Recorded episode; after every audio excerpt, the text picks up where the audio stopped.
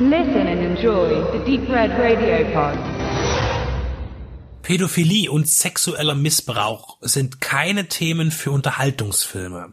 Und dennoch bietet das Subgenre des Rape and Revenge genau diese Kombination an. Das Opfer eines Übergriffes rächt sich an seinen Peinigern oder wird gerecht.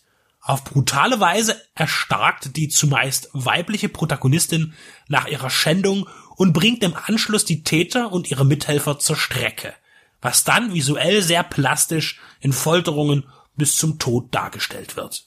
Das ist kein Genre für moralisch anspruchsvolle Gemüter. Im erweiterten Sinne kann auch Death Wish, ein Mann sieht rot mit Charles Bronson als Rape and Revenge Film anerkannt werden. Denn er begeht die Vendetta für seine Frau und Tochter. Death Wish ist mittlerweile ab 16 Jahren ungekürzt freigegeben. Typisch steht jedoch I Spit on Your Grave von 1978 für diese Art von Film, der wie viele andere Vertreter seiner Art in Deutschland beschlagnahmt oder indiziert und wenn überhaupt in gekürzter Fassung veröffentlicht wurde was aller Zensur Unverständnis im Allgemeinen in diesem Land in diesem Falle fast verständlich scheint. Mit No Mercy kommt nun eine südkoreanische Variante über die Bush Media Group und Alive in die deutschen Geschäfte.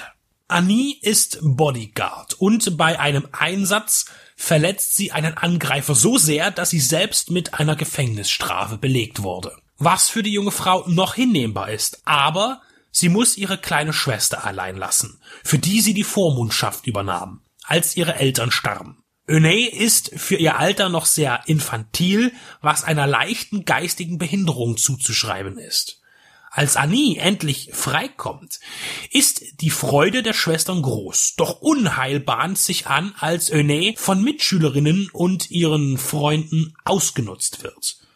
Sie wird genötigt, mit Männern mitzugehen und Sex zu suggerieren, damit die Jungs der Clique dann den Freier erpressen und ausrauben können. Doch einmal geraten sie nicht an einen in dieser Situation dann verzweifelten Familienvater, sondern an einen Kriminellen, der den Spieß umdreht. Öney als Geisel behält und Geld für ihre Freilassung fordert. Was den jungen Kerlen ziemlich egal ist.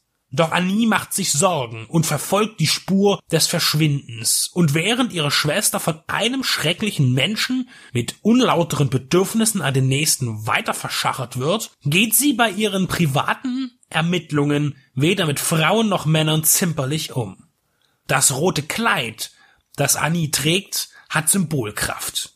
Rot kann für Sinnlichkeit stehen, doch das ist es nicht, woran man bei der attraktiven Frau denkt, sondern an Blut und wie es zum Vorschein kommt. Ähnlich einem Lee Marvin in Point Black, einem Mel Gibson in Payback oder Keanu Reeves in John Wick gibt es eine oft gestellte Frage an die Gegner.